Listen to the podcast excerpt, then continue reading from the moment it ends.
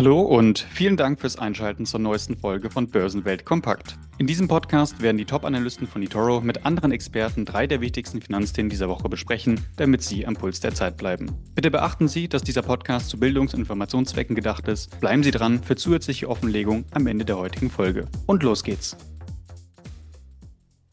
Ja, herzlich willkommen zur neuen Ausgabe. Benjamin, wir nehmen am Mittwochmorgen auf und ähm, ja, wir sind in Ehrfurcht vor der vor der Eishexe, wie eine große Boulevardzeitung getitelt hat. Ähm, die Märkte scheinen auch äh, auf Glatteis gekommen zu sein. Das wird unser Thema in den nächsten 15 Minuten sein. Zunächst, du hast vor, nach München zu reisen mit dem Zug. Ähm, wir sind gespannt darauf. In der kommenden Woche kannst du dann berichten, ob du angekommen bist und wie weit du kamst. Ja, genau. Das wird äh, hoffentlich äh, nicht ganz so abenteuerlich, zumal ich äh, ja so gegen Mittag losfahren will. Also ich könnte gerade noch dieses Zeitfenster erwischen, wo es noch geht. Ähm, wie ich dann zurückkomme, das steht auf dem anderen Blatt. Schauen wir mal. Aber äh, ja, du hast recht, die Märkte rumpeln und tatsächlich, äh, ja, du hast es gesehen an den Daten, die rausgekommen sind. Ne? Jetzt gestern äh, USA, Philadelphia Fed weiter abgesagt. Ähm, alles äh, ja, neigt zur Schwäche, so will ich das mal ausdrücken, äh, ausdrücken in Deutschland, äh, Rezession letztes Jahr. Also ja, ich glaube, die nächsten Monate, Wochen und Monate werden tatsächlich von der Wirtschaft und Konjunktur stark abhängen. Äh, auch wenn es natürlich immer so bei den Einzelaktien auch Sonderstories gibt, äh, die dann die Kurse nach oben oder nach unten treiben können. Genau, du sagst es, das Marktumfeld ist insgesamt sehr schwierig. Das kann man, glaube ich, so ähm, zusammenfassen. Ähm, wir haben zwei Komponenten, die momentan nicht so richtig zusammenpassen und eigentlich so ein bisschen das Schlechteste aller Welten geben, denn wir haben die Konjunktur, du hast sie schon genannt, wir hatten jetzt einzelne Veröffentlichungen auch in den USA, die schwach waren, aber, und das ist für uns ja das Entscheidende in diesem Jahr und vor allem in der ersten Jahreshälfte, wir haben die Zinsen wieder im Aufwind. Wir haben die wichtige Rendite für zehnjährige US-Staatsanleihen oberhalb der Marke von 4%. Wir hatten das hier im Podcast schon öfters thematisiert. Das ist der wichtigste Zins der Welt und wir waren eben kurzfristig gefallen von 5%, absolutes Mehrjahres, auch Mehrjahrzehnt hoch sozusagen, gefallen auf 3,8%. Das war diese, diese Bewegung, die auch die Aktienmärkte auf neue Rekorde getrieben hat, den DAX auf 17.000, den S&P ja im ähm, Winter 2023 bis auf knapp 4,8. Die 4,8 haben wir jetzt rausgenommen, um dann nach unten vorerst mal wieder abzudrehen. Und jetzt sind wir eben, haben wir so einen kleinen Rebound gesehen von 3,75% auf 4,05%. Und Benjamin, die Notenbanken äußern sich wieder etwas vorsichtiger hinsichtlich möglicher Zinssenkungen. Genau, das hat man in den USA, aber auch in Europa gesehen. Ähm, ja, wenn ich in den USA mal, äh, ja, also es ist nicht weiter verwunderlich, denn letztendlich will man sich Hintertüren offen halten, man will nicht klar kommunizieren. Das, das es hängt ja auch von der wirtschaftlichen Entwicklung ab. Ne? Also wenn jetzt die Inflation besonders stark anzieht, ähm, was weiß ich, der Ölpreis zum Beispiel auf der Konf aufgrund der Konflikte im, im Roten Meer äh, deutlich anzieht, dann, dann stehen wir ja wirklich vor einem anderen Wirtschaftsszenario auch. Deshalb verstehe ich das auch, dass man sagt, ja, man will die Zinsen senken, Wirtschaft läuft so lala oder teilweise eben nicht so prächtig.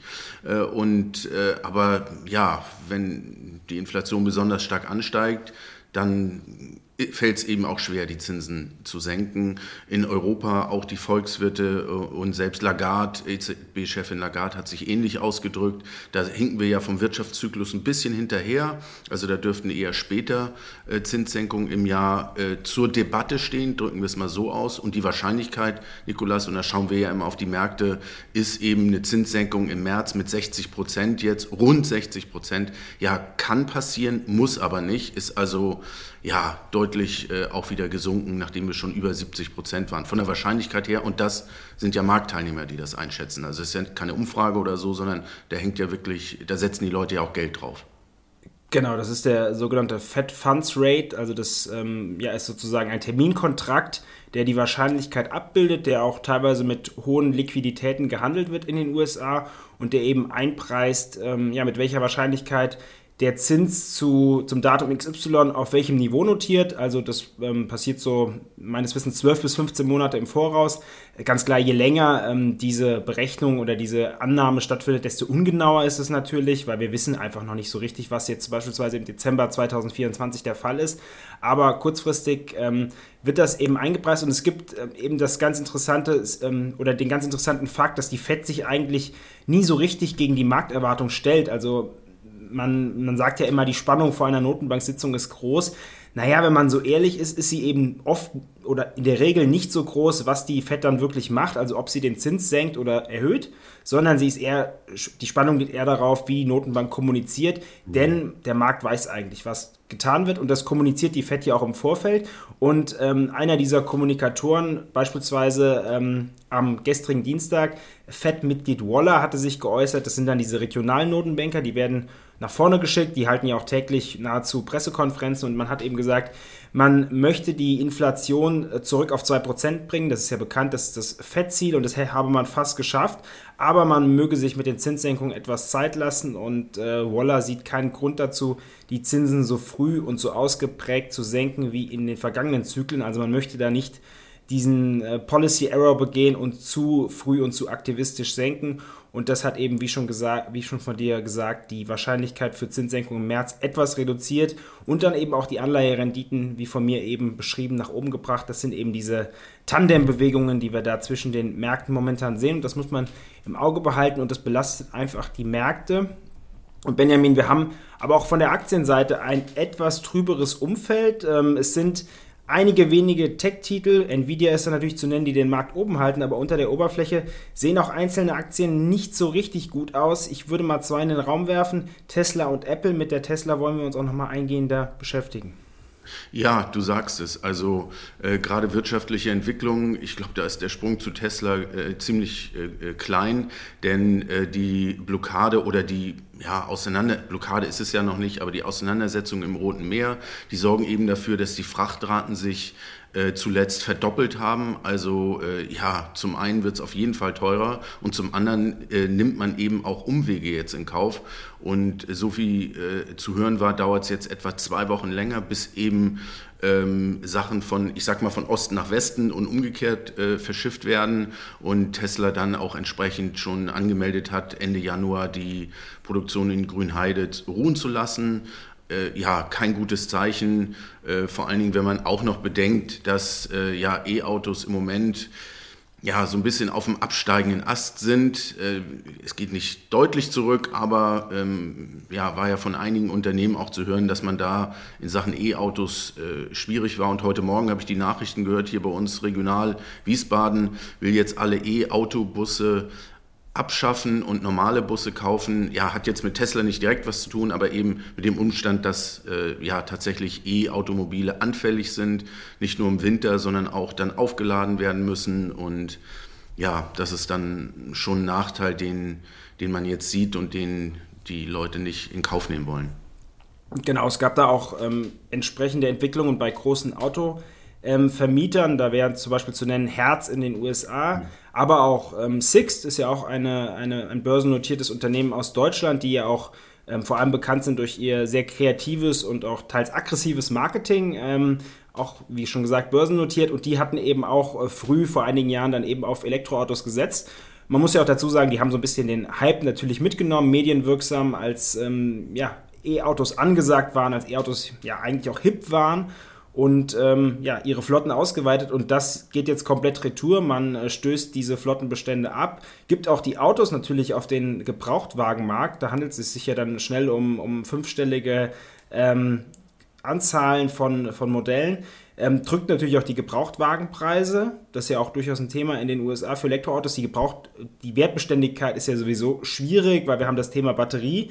Äh, ja. Diese riesige Batterie ist ja oft so viel wert wie, das, wie der Restwert des Autos überhaupt selbst. Und wenn dort eben die Kapazität durch hohe Fahrleistungen stark geschrumpft ist, ähm, sinkt natürlich der Wiederverkaufswert rapide. Ist ein bisschen anders als beim Verbrenner. Da wird sich sicher auch in der Zukunft noch was tun. Wir sind da ja gar keine E-Auto-Skeptiker, aber das sind einfach Probleme, die diese Branche momentan hat und die man natürlich auch formulieren muss und die auch die ähm, ja, Autovermieter formulieren und eben in ihrem ähm, wirtschaftlichen Handeln umsetzen, weil die können ja eben nicht nach, ähm, ja, nach Wunschvorstellungen gehen, ähm, sondern müssen eben wirtschaftlich handeln, sind ihren Aktionären verpflichtet. Und äh, das ist ein Thema. Ein anderes Thema, wie schon von dir gesagt, Preissenkungen. Wir haben auch ganz ja. aktuell heute in Deutschland eine Preissenkung vor das Model Y reinbekommen. Ähm, ist bei Tesla mittlerweile ähm, ja schon gang und gäbe. Wir hatten, glaube ich, im vergangenen Jahr in den USA sechs oder sieben Preissenkungen. Ähm, also wirklich äh, Wahnsinn. Mir gerade nochmal die Zahlen rausgesucht. Äh, Model Y Long Range wird in Deutschland gesenkt von 54.990 Euro auf 49.990. Die Autohersteller ähm, zollen damit auch den fehlenden staatlichen Anreizen Tribut. Es gab ja vor ähm, ja, ein, zwei Jahren wirklich hohe Fördersummen, die da ausgezahlt wurden, auch, ich glaube, bis in den fünfstelligen Bereich. Und ähm, das fällt jetzt weg, wurde fast durchgängig reduziert. Und ähm, ja, dahingehend wird man aktiv. Ähm, das Feld ist wirklich schwierig. Es ist sowohl bei Verbrenner Firmen schwierig als auch bei Elektroautos schwierig. Ähm, wir, wir, sehen ja beispielsweise in Deutschland die Porsche-Aktie, die ähm, ja wirklich fulminant gestartet war vor eineinhalb Jahren. Im Herbst 2022 hat ihre Gewinne vollständig abgegeben, notiert jetzt seit dem Börsengang rund 10% im Minus. Also Autoaktien sind momentan wirklich ein Minenfeld.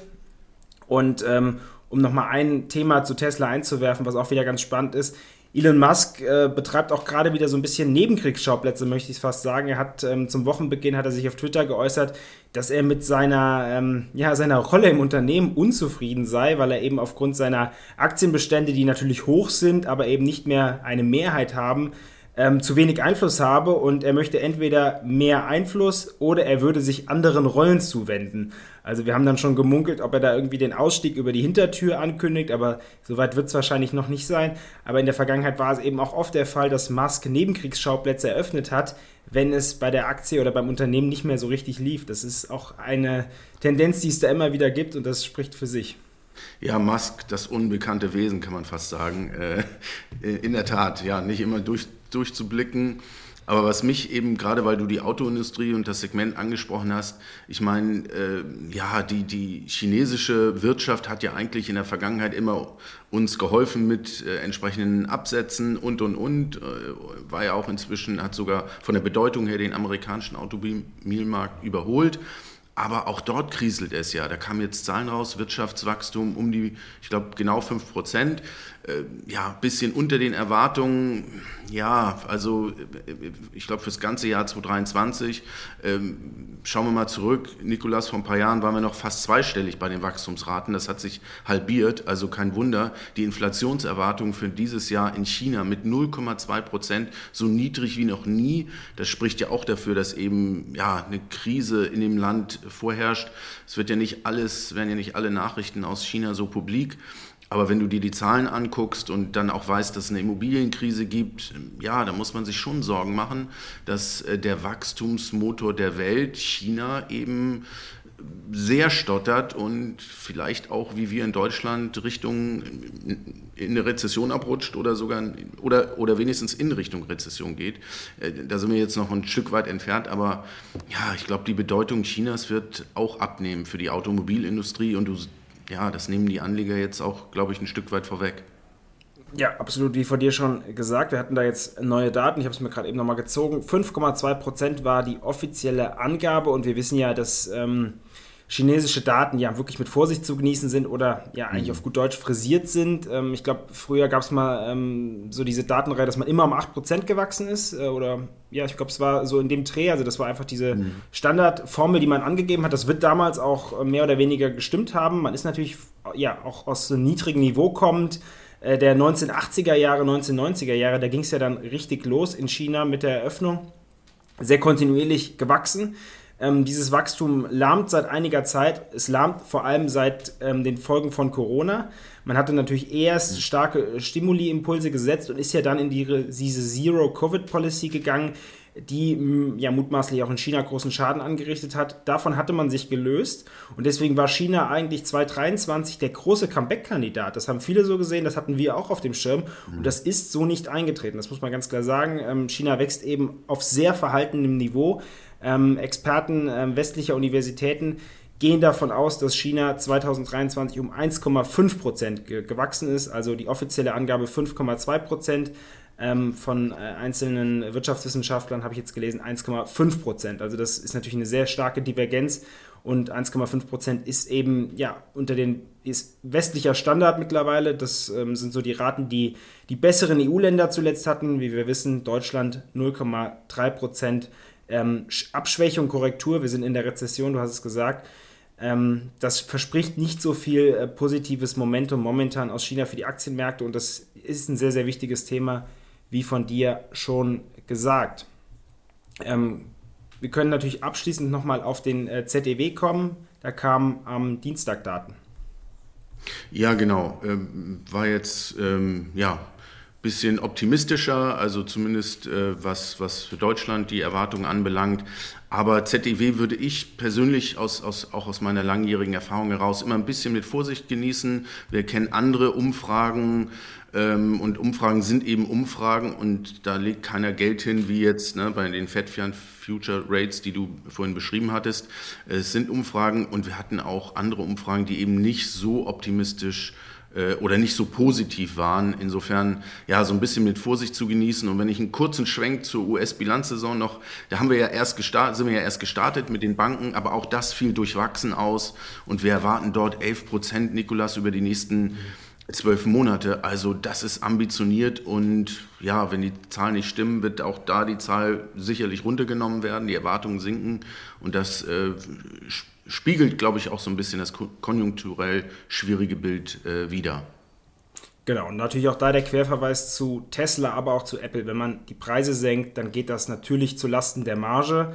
Der, mhm. der große Trade, der auch bei Tesla im vergangenen Jahr funktioniert hat, man erhöht die Umsätze durch die Preissenkung so sehr, dass sich das eben bilanziell aufwiegt und man sogar ja, am Ende mit einem Gewinn aus der Nummer rausgeht. Das darf man langsam bei Tesla anzweifeln und dementsprechend spannend werden auch die Zahlen. Wer sich die Aktie ansieht, sieht, dass da auch schon ein bisschen äh, Pessimismus oder deutlicher Pessimismus reinkommt. Wir haben deutlich korrigiert von äh, über 260 Dollar auf äh, zuletzt unter 220. Und ähm, ja, da erwarten wir die US-Quartalsaison mit großer Spannung, wenn es mit den Big Tech-Aktien und eben auch Tesla losgeht. Das wird dann ein stärkeres Thema oder da werden wir unseren Fokus in der kommenden Woche drauf legen. Und damit bedanke ich mich bei allen Zuhörern ja, und wünsche noch eine schöne Börsenwoche. Von mir auch. Tschüss. Sie haben gerade Verstehen und Investieren von eToro gehört. Für weitere Informationen besuchen Sie eToro.com. Dieser Podcast dient ausschließlich Informations- und Bildungszwecken. Keinesfalls ist er als Anlageberatung, als Anlagestrategieempfehlung oder als Angebot zum Kauf oder Verkauf von Finanzinstrumenten anzusehen. Dieser Beitrag wurde vielmehr erstellt, ohne die Anlageziele oder die finanzielle Situation eines bestimmten Nutzers zu berücksichtigen. Ebenso wenig entspricht er den gesetzlichen und regulatorischen Anforderungen an unabhängige Finanzanalysen. Die vergangene Performance ist keine Garantie für zukünftige Ergebnisse.